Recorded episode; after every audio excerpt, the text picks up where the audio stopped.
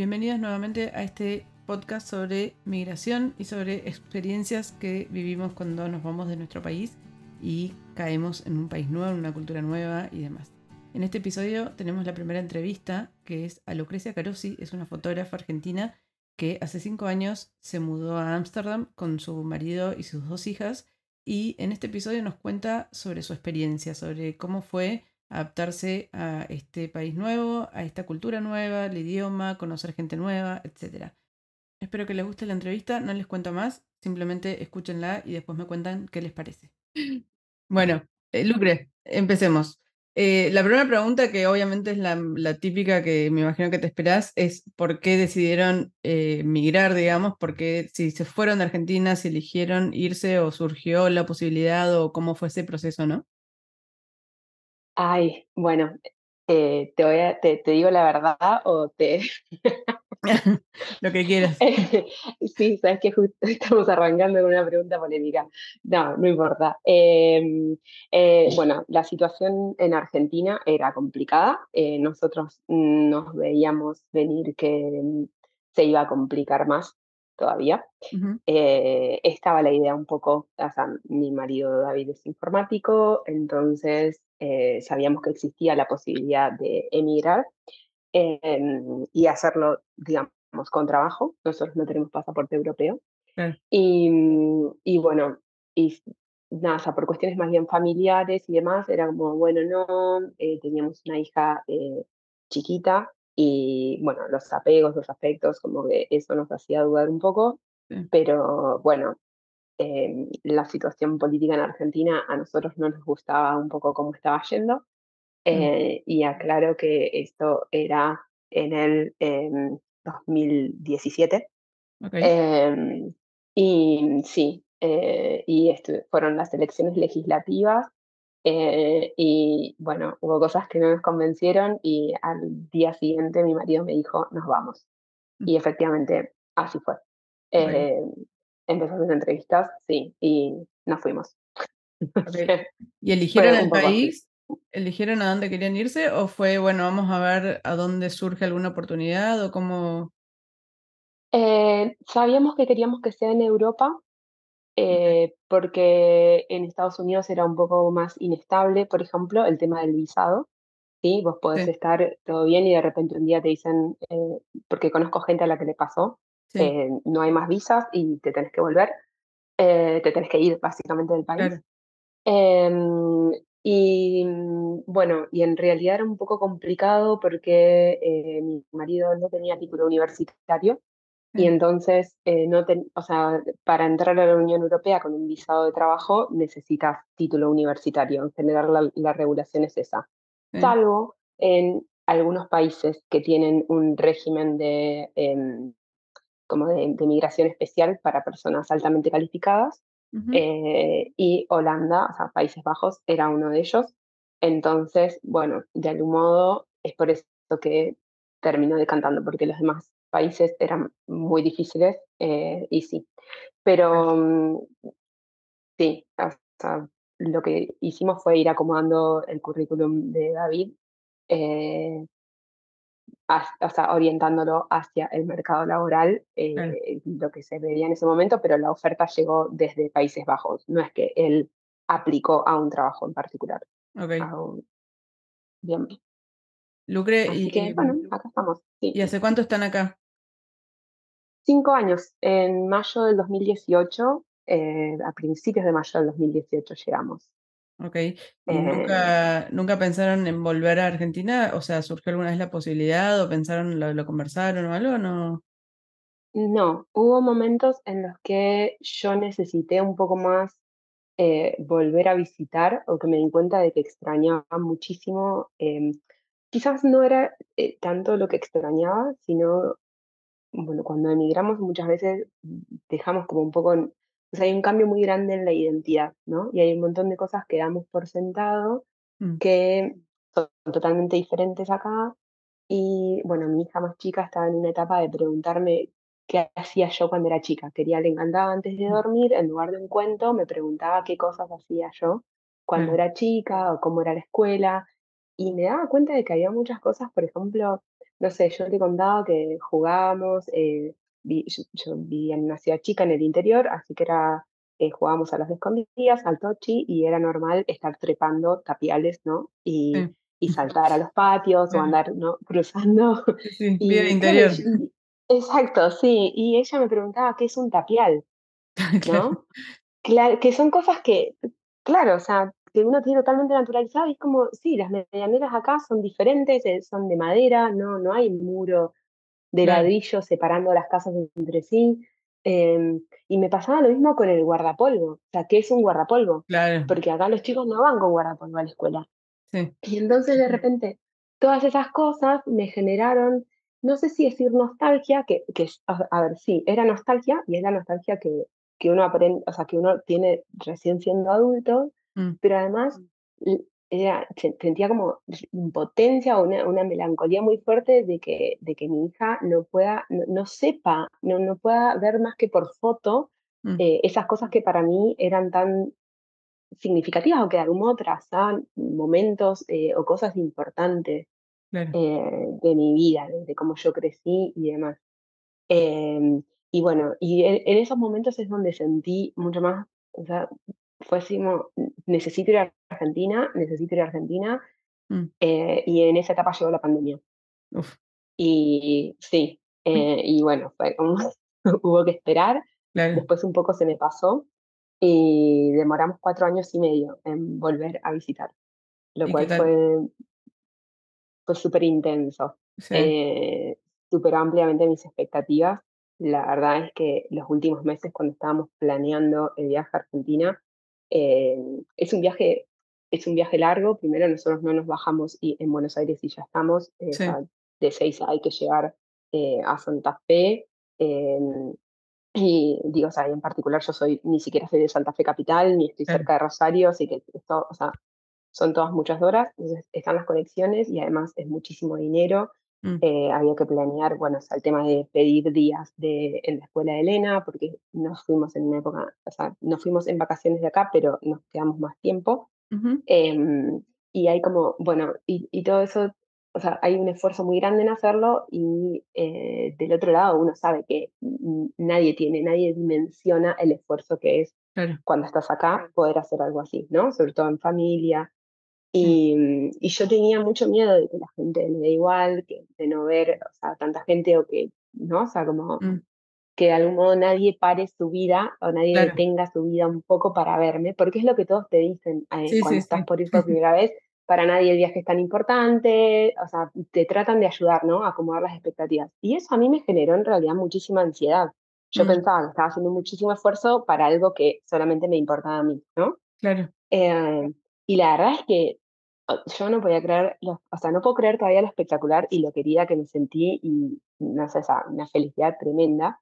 Sí, Eh, lo pasé muy bien, me gustó mucho bueno. estar allá, pero al volver acá, lo que me pasó fue, no sé, fue muy raro. Era, eh, ¿cuál es mi vida? ¿La de allá Mm, o la de acá?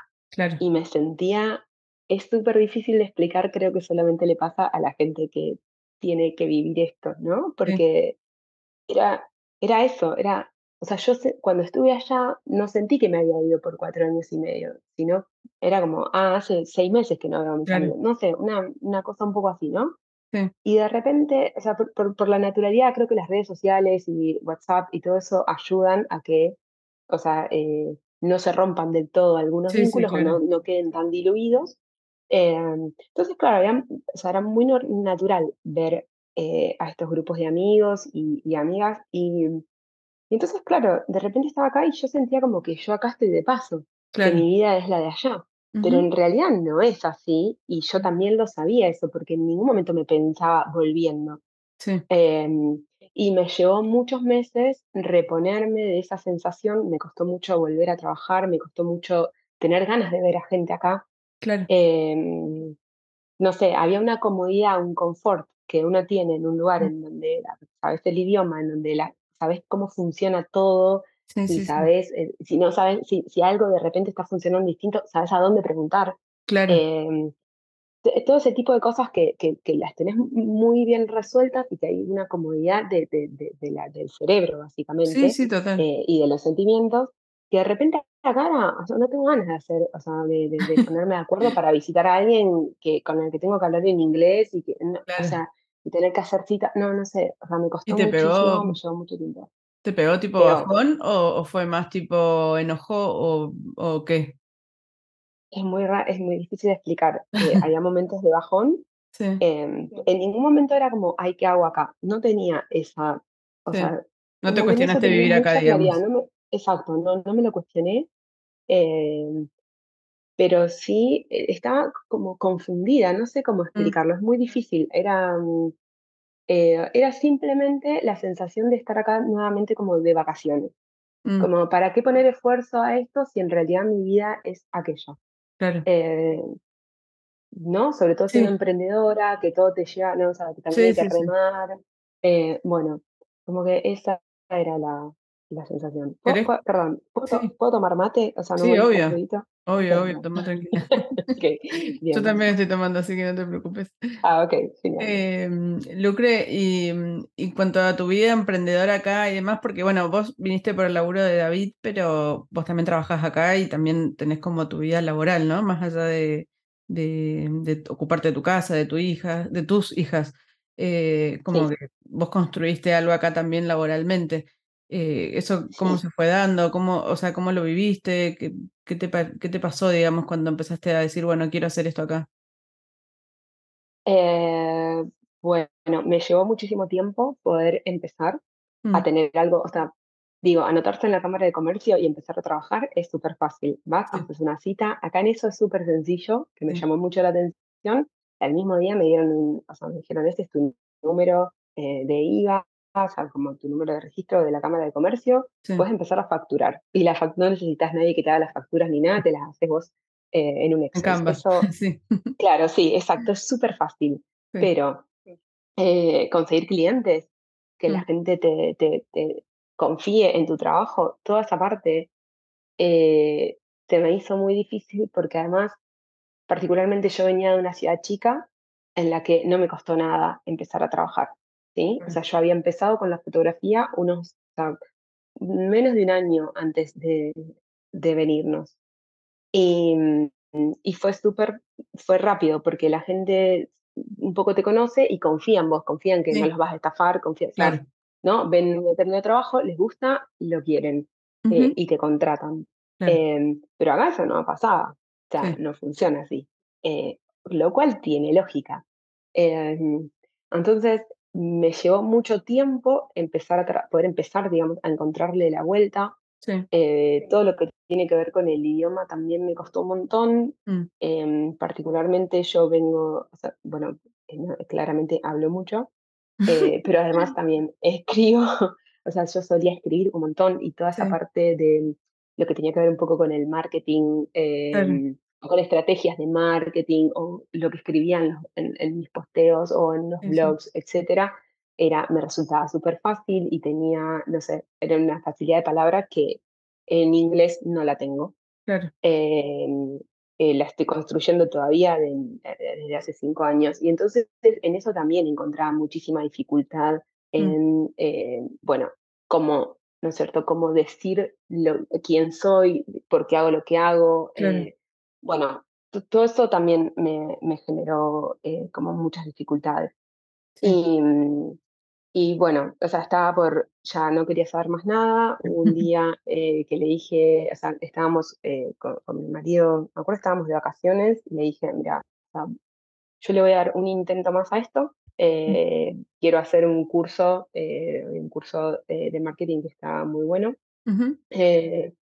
Y dije, voy a hacer esto, eh, si empiezo a hacer esto y funciona, eh, bueno, sigo adelante, si no, no. O sea, yo me voy a ir a un, restaurante, hay un italiano en la esquina de casa, le dije, voy a ir del italiano, o sea, lavaré copas, no me importa, no me importa, pero yo no, o sea, no quiero no hacer, eh, o sea, no quiero no trabajar afuera de casa, pero yo, o sea, estaba sufriendo demasiado, o sea, estaba llorando mucho. Mm. y, y, por suerte funcionó. Por suerte, sí, básicamente funcionó empezar a hacer las cosas de manera más estructurada y más inteligente. Eh, y empecé a, trabajar, o sea, a, traer algunos clientes, lo cual bueno, me ayudó mucho porque me dejaron reviews en Google o Claro. porque, no sé, me recomendaban y eso, bueno, eh, empieza a girar la rueda. Exacto. Pero me llevó, sí, o sea, me llevó más de un año eh, claro, hacerla girar realmente, eh, porque además sí había clientes que, que me contrataban, pero eran eh, argentinos y que entonces me contrataban barato porque, claro. no, ¿no? O sea, como, como que había esta dinámica que es difícil romper muchas veces cuando sos emprendedor, de que sentís que, bueno, es el único trabajo que hay, entonces lo Sí, querés hacer a pesar de que no estás cobrando lo que vale tu trabajo. sí, entonces era como, bueno, sí, con tal de hacer algo, eh, lo hacía. Claro. Porque me ha costado, sí, per- perdón, ¿no? O sea, eh, me ha costado incluso trabajar gratis acá. Eh, me he ofrecido como voluntaria y Sí, era como, no porque no sabes hablar neerlandés, eh, no. Eh, o sí, o sea, cosas así era como, y yo lloraba que ni, ni gratis podía trabajar, o sea, no podía hacer. claro. Ah, bueno, Sí, sí, sí, es, sí, es agotador mentalmente también sí, esta cosa de sentir que tenés un montón de cosas para hacer que te gustaría, nada, viste, como darle lo que vos sabés y no tener dónde hacerlo, ¿no? Y es como bastante frustrante. A mí me pasa, sí, obviamente, que, que yo todavía estoy como en una primera etapa y, y siento esto, como que siento que hay un montón de cosas que tengo para hacer y que no las puedo hacer porque no encuentro el camino o no sé por dónde o me cuesta arrancar o lo que sea. Es un proceso largo, digamos.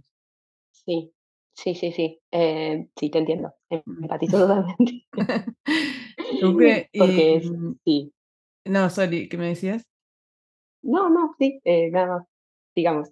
Eh, no, no, me, que me quedé con esto de que decías de trabajar con argentinos o con, con comunidad por ahí latina y demás, em, que también me parece que se extiende un poco a lo social, ¿no? Es como que está como esa cosa de, de te vas a rodear de gente que habla español o te vas a rodear de gente local o vas a intentar insertarte en sociedad con la gente eh, del país, viste, es como, es todo un proceso también y, y no sé cómo lo viviste vos, digamos, cómo, si fue algo consciente, si se dio naturalmente, eh, ¿qué, qué te pasó, digamos, con eso, ¿no?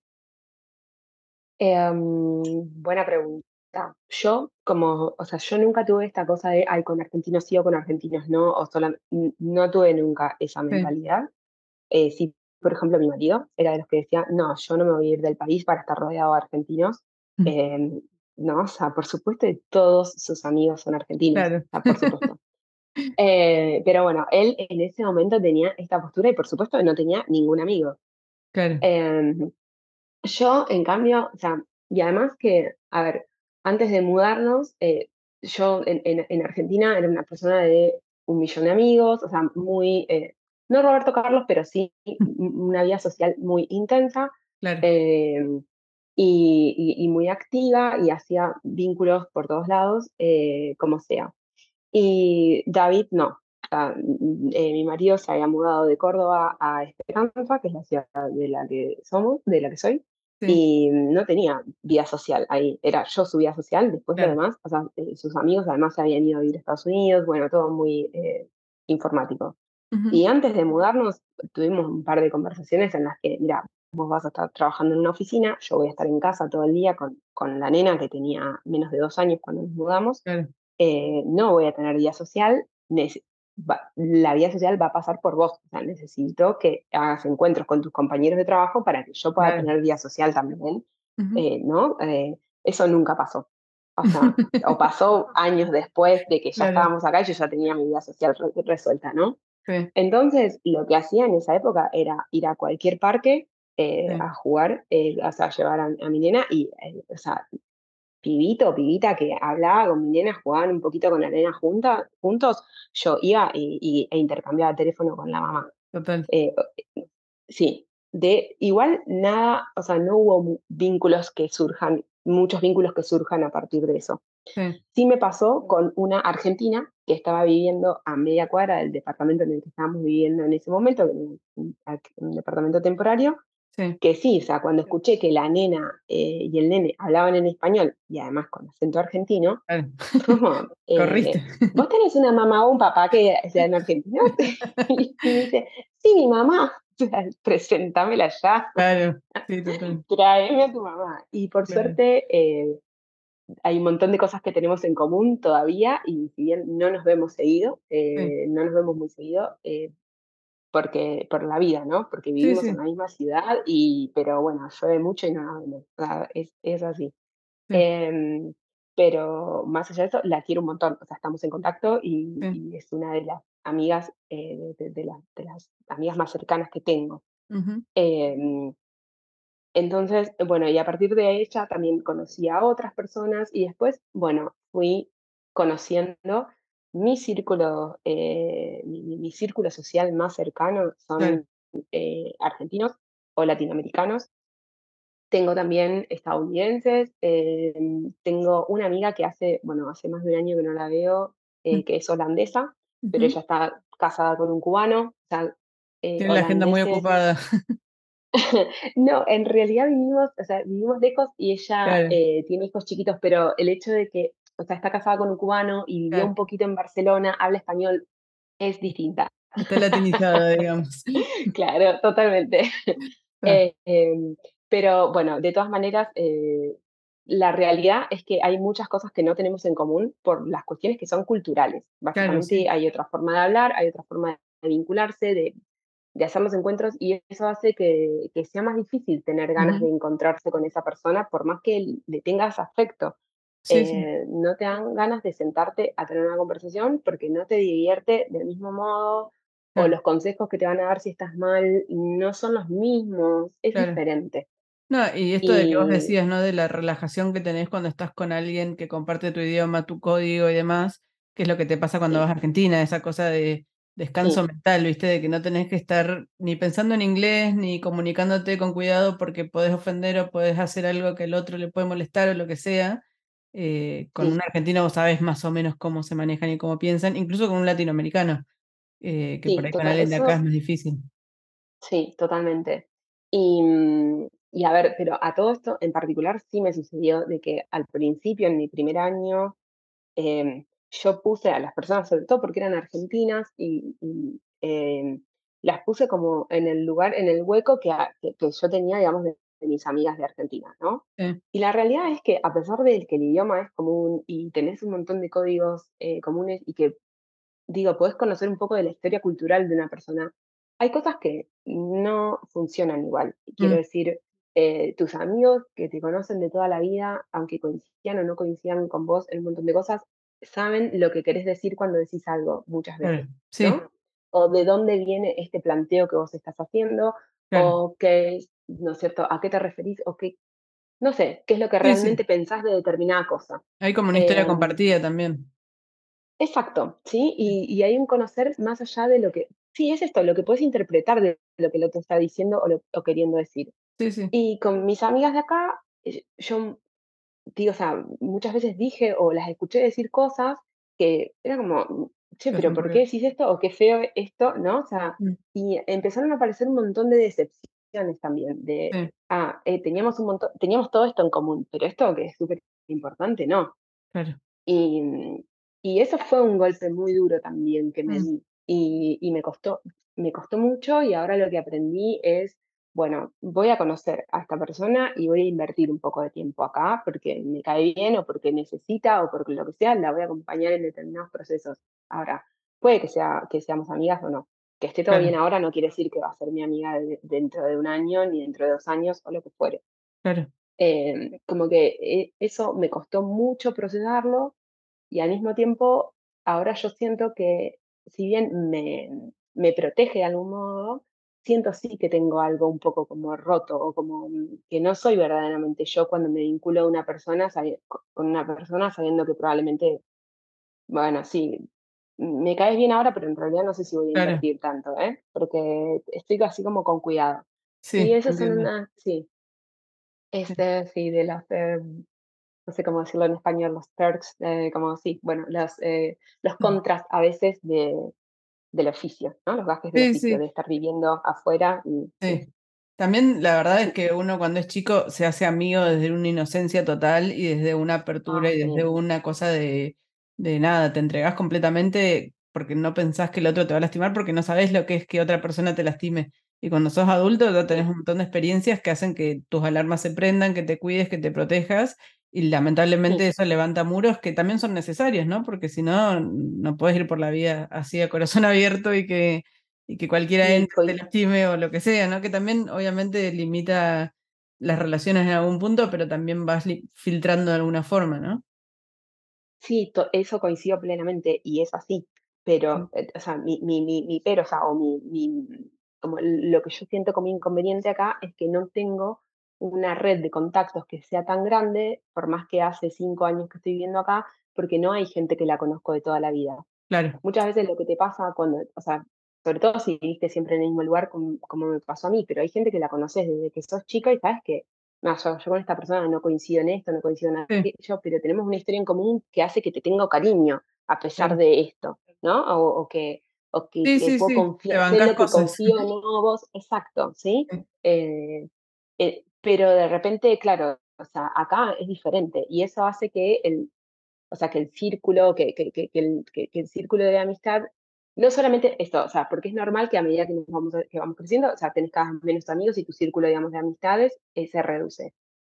Pero acá también se reduce como, de algún modo, o sea, la sociedad en la que estás, sí, ¿no? Del- ujú, ¿sí? Como, no sé, eh, porque es difícil saber a quién preguntarle eh, si hay un, cuál es el cerrajero de confianza, claro. ¿no? O Sí, sea, sí, como sí, que a quién preguntarle, sí. O hay toda una, sí, eh, y además por- también porque la sociedad es diferente, yo siento que yo vine con un montón de prejuicios o mm, no, o no prejuicios, pero ideas, de preconceptos sí, sí, de, de- de determinadas cosas que acá no aplican. Eh, claro. acá el- la sociedad es distinta.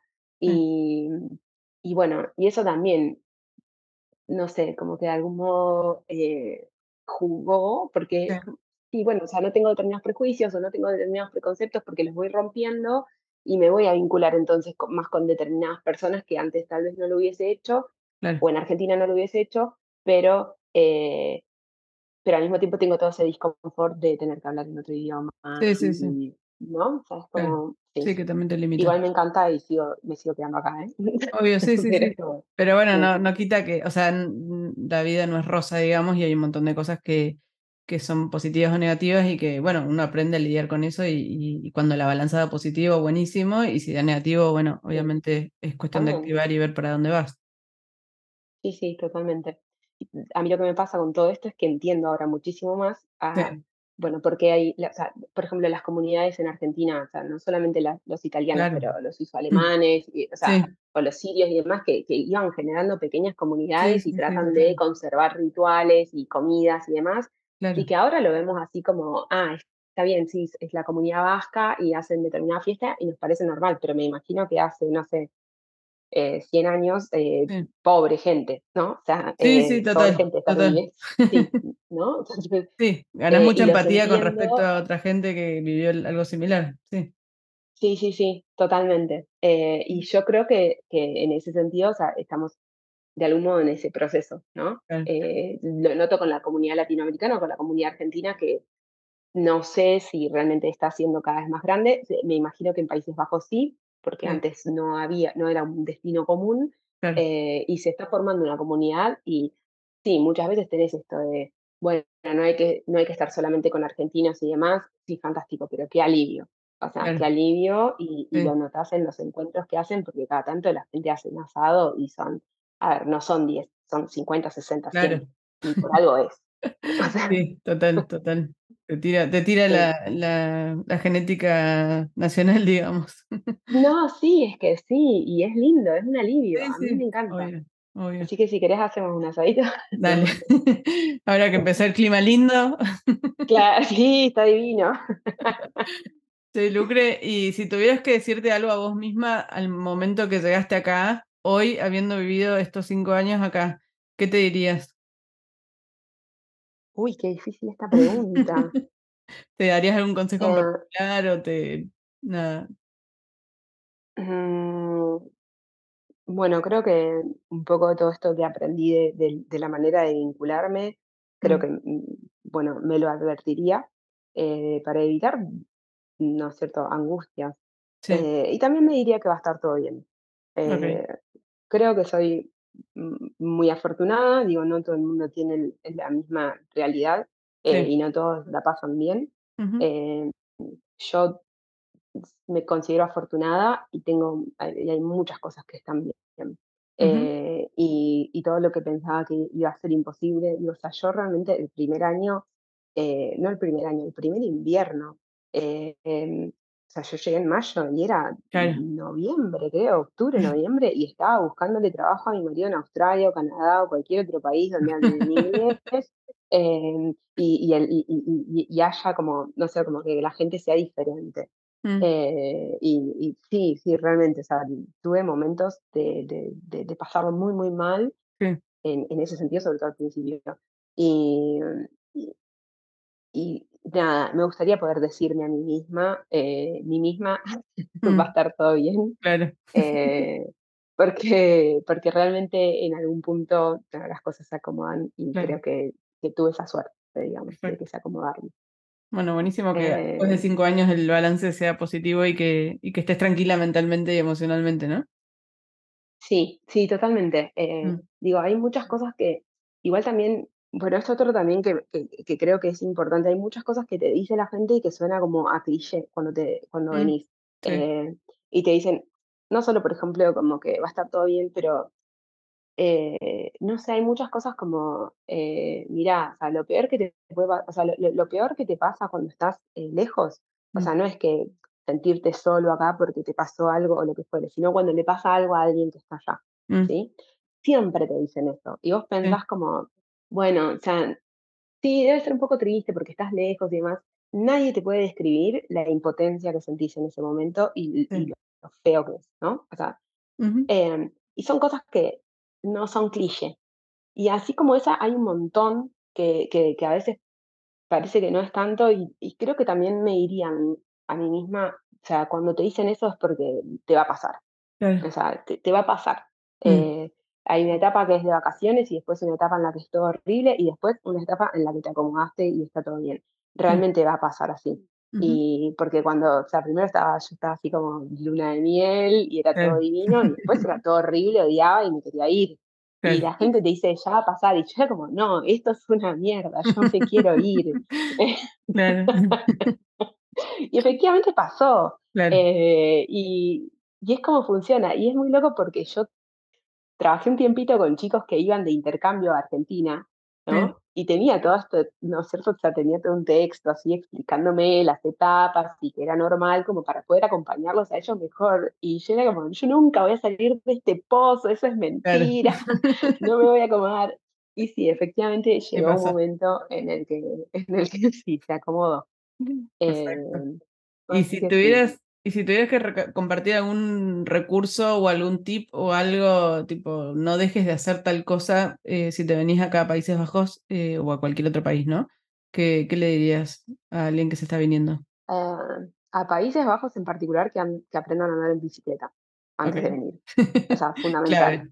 Sí, Eh, y, y también que, digo, hay toda una cosa que yo no comparto, digo, o sea, somos todos diferentes, pero hay todo un, un tema con el idioma, sí. eh, como esto de que, ay, si no aprendes el idioma, sos irrespetuoso, Mm, eh, o sea, como que de algún modo sos eso, sos irrespetuoso con, eh, con los demás. sí. Y, y a mí eso me costó mucho, o sea, me costó, o sea, yo tenía un poco esa postura, no sé si esa postura, pero era como el idioma local hay que aprenderlo. Mm, eh, y fu- fui muy dura conmigo misma y, y con la gente que está acá viviendo hace muchos años y que sí. no aprendió el idioma todavía, Ujú, ¿no? Em, y, y, por ejemplo, ahora lo que pienso y lo que le diría a cualquier persona, y me diría también a mí misma, lo que fuera, mira, lo más importante, lo más, más importante es tener vida social, es mm, tener vida social y sentirte a gusto en el lugar en el que estás, ok, en inglés o en español, en el idioma que sea, es, eso es para mí clave. Después viene lo del idioma, pero si vos en este momento te resuelve la vida, o sea, te resuelve lo laboral y las amistades, aprender y mejorar tu inglés, an- anda por ahí, claro. ¿sí? Porque te va a ayudar, porque porque, os digo, si vivís en un pueblito en Países Bajos donde nadie habla en inglés, bueno, no sí, quedar el otra. holandés, Sí, eh, si no te queda otra, ¿no?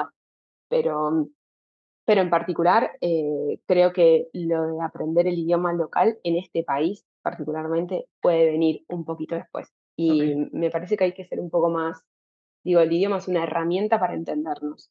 sí, em, y para, para, para poder conseguir algo, digo, o sea, por eso los, los niños aprendemos a, aprenden a hablar y demás, para poder pedir y, decir y, obtener lo que quieren. Y creo que en un principio puede ser tranquilamente el inglés y muchas veces nos vamos y, y nos vamos a Argentina. Yo me vine y entendía inglés, pero no lo hablaba.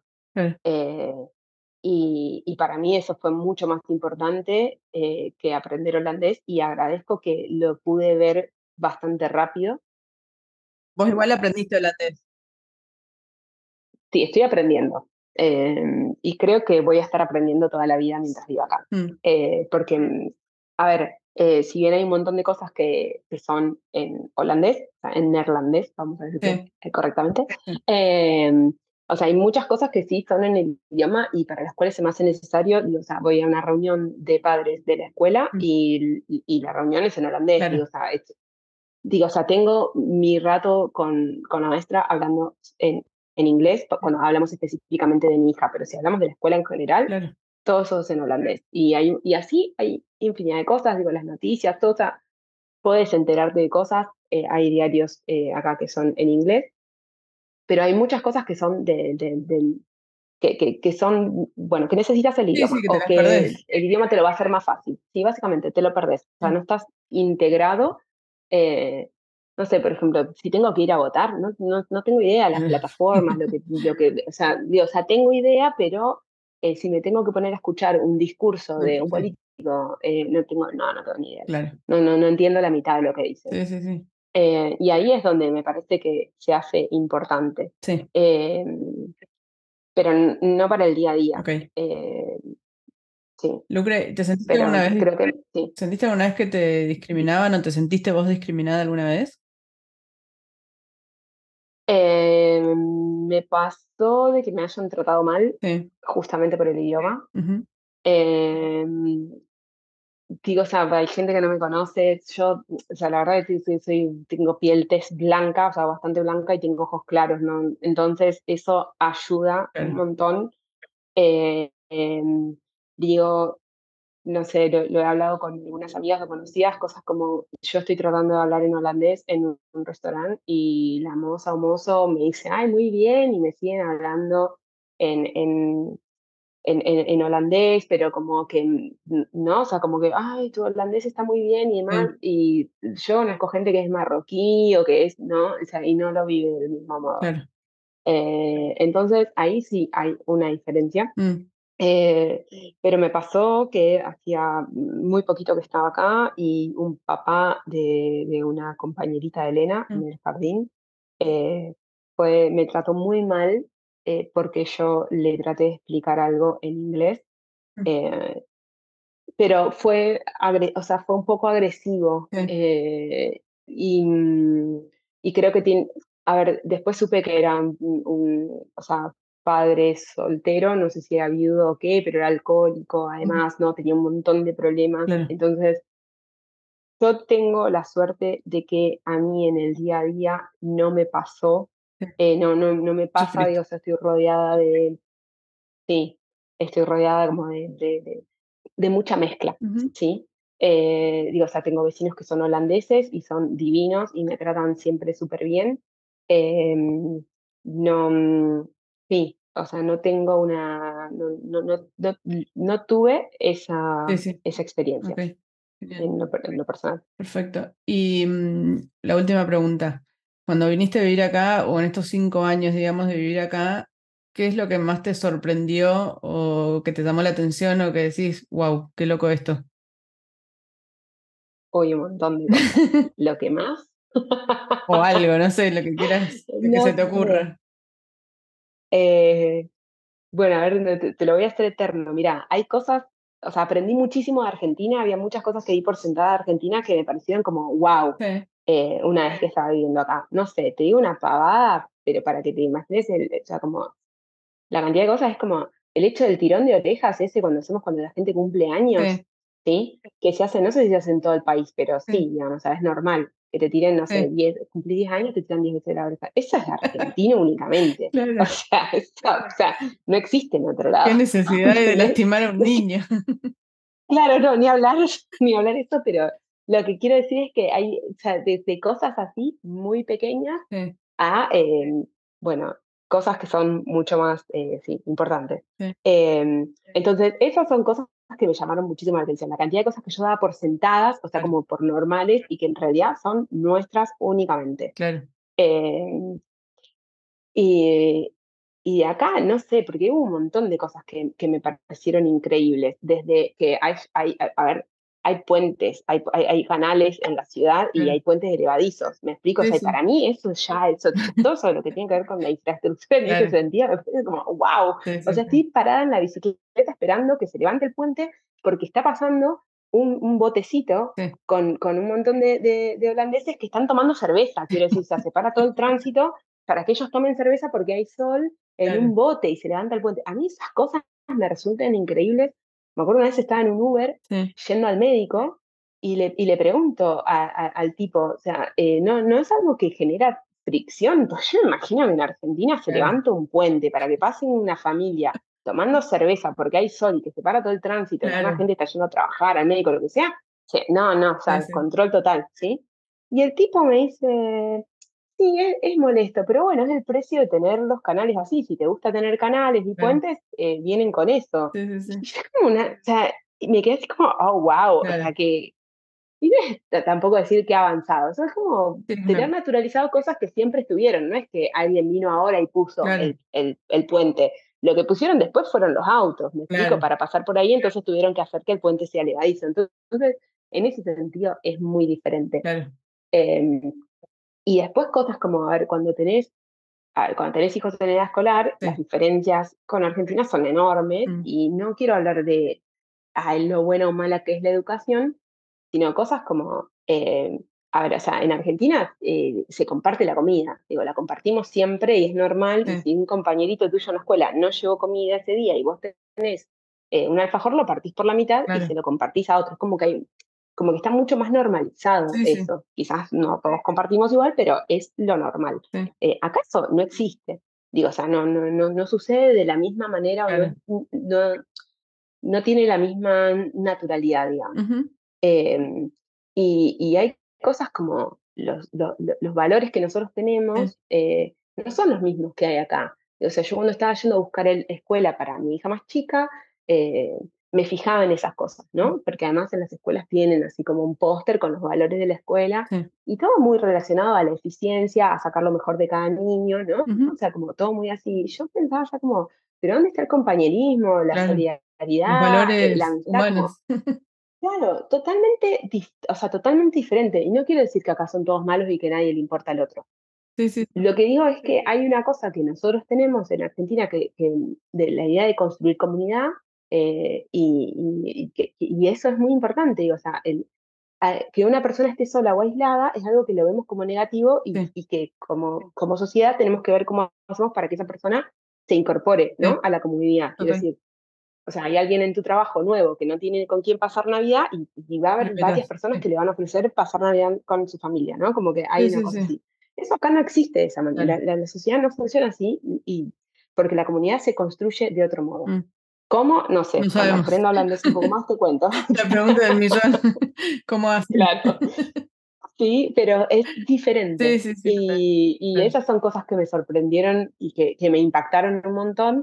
Eh, porque digo, de algún modo por algo son los niños también los más felices del mundo, o no sé, bueno, eso dicen. qué es lo que se evalúa cuando dicen esas cosas, ¿no? Pero como que es cierto que están bien, quiero decir, o sea, los chicos van a la escuela contentos, no están frustrados de tener que ir a la escuela como nos pasa a nosotros, y, se hacen amigos, y hacen mucho playdate y demás, pero es distinto. o sea, la sociedad funciona de otra manera, eh, y bueno, y hay como una, yo siento muchas veces que hay como una sociedad paralela. Mm. Eh, lo otro que también me llama mucho la atención, pero esto me llama mucho la atención, em, es, que, y, es que la sociedad es muy diferente, ¿no? Y acá no hay, tal vez sí, pero yo no tengo idea, o sea, barrios privados, ¿no? Entonces, los ricos, o sea, ricos, los millonarios, digamos, o sea, mandan a sus hijos a la misma escuela que vos mandás a los tuyos.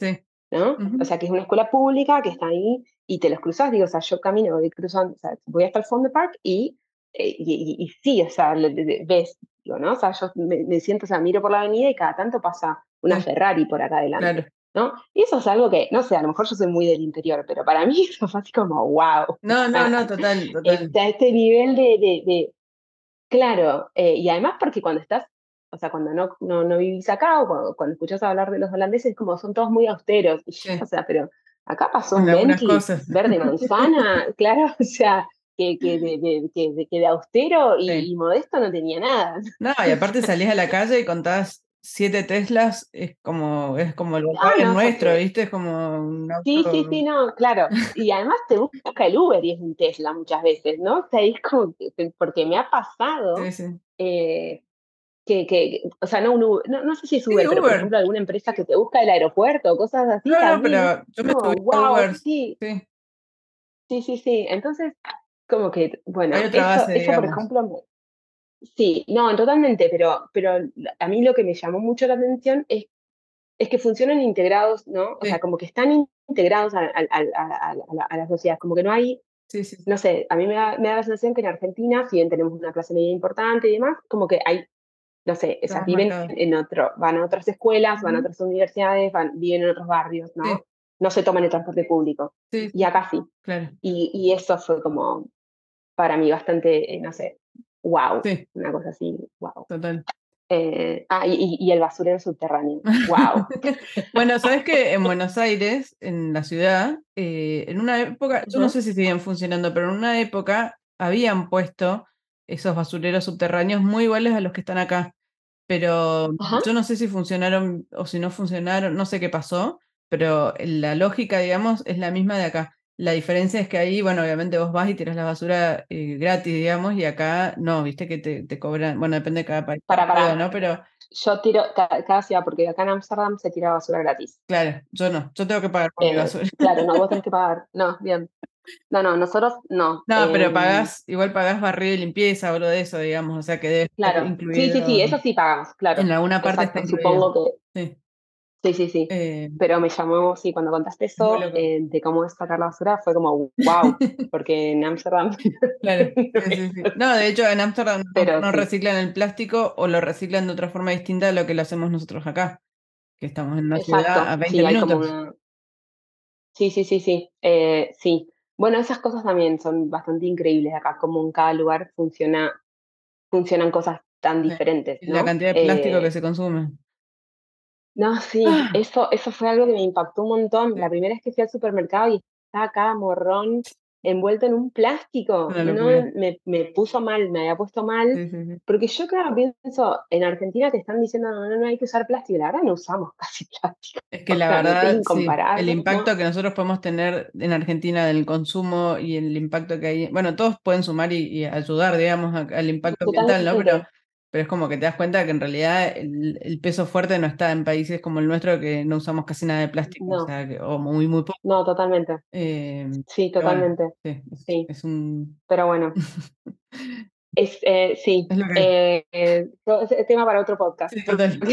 porque es un montón. Total. Totalmente. Bueno, Lucre, muchísimas, Ay, muchísimas gracias. La verdad que un placer charlar no, como siempre. Lo pasé re bien, Bueno. seguiría, así que, Bueno, me alegro. Otro bueno, día, dentro de un año hacemos bueno, otro, otro episodio. excelente. Buenísimo. Bueno, Gracias. Pau. Un beso grande. Gracias, Hablamos. chao, chao. Nuevamente, gracias a Lucre por participar, por abrirse y por compartir con nosotras su experiencia, su historia y todo lo que nos contó en esta entrevista. Si la quieren seguir, la pueden encontrar en Instagram como lucrecia.carosi.foto con P-H-O-T-O. Es fotógrafa, es súper talentosa y la súper recomiendo que vayan a verla, que vayan a, seguirla y que, y que la conozcan un poco más. Como siempre te pido si puedes calificar este podcast y si lo puedes compartir con alguien que creas que le pueda interesar y que le pueda servir, bienvenido sea. Y si me querés contactar a mí, me podés encontrar en Instagram como paugranillo o mandarme un mail a paula.granillo.gmail.com. Muchas gracias por escuchar hasta acá y nos vemos la próxima semana.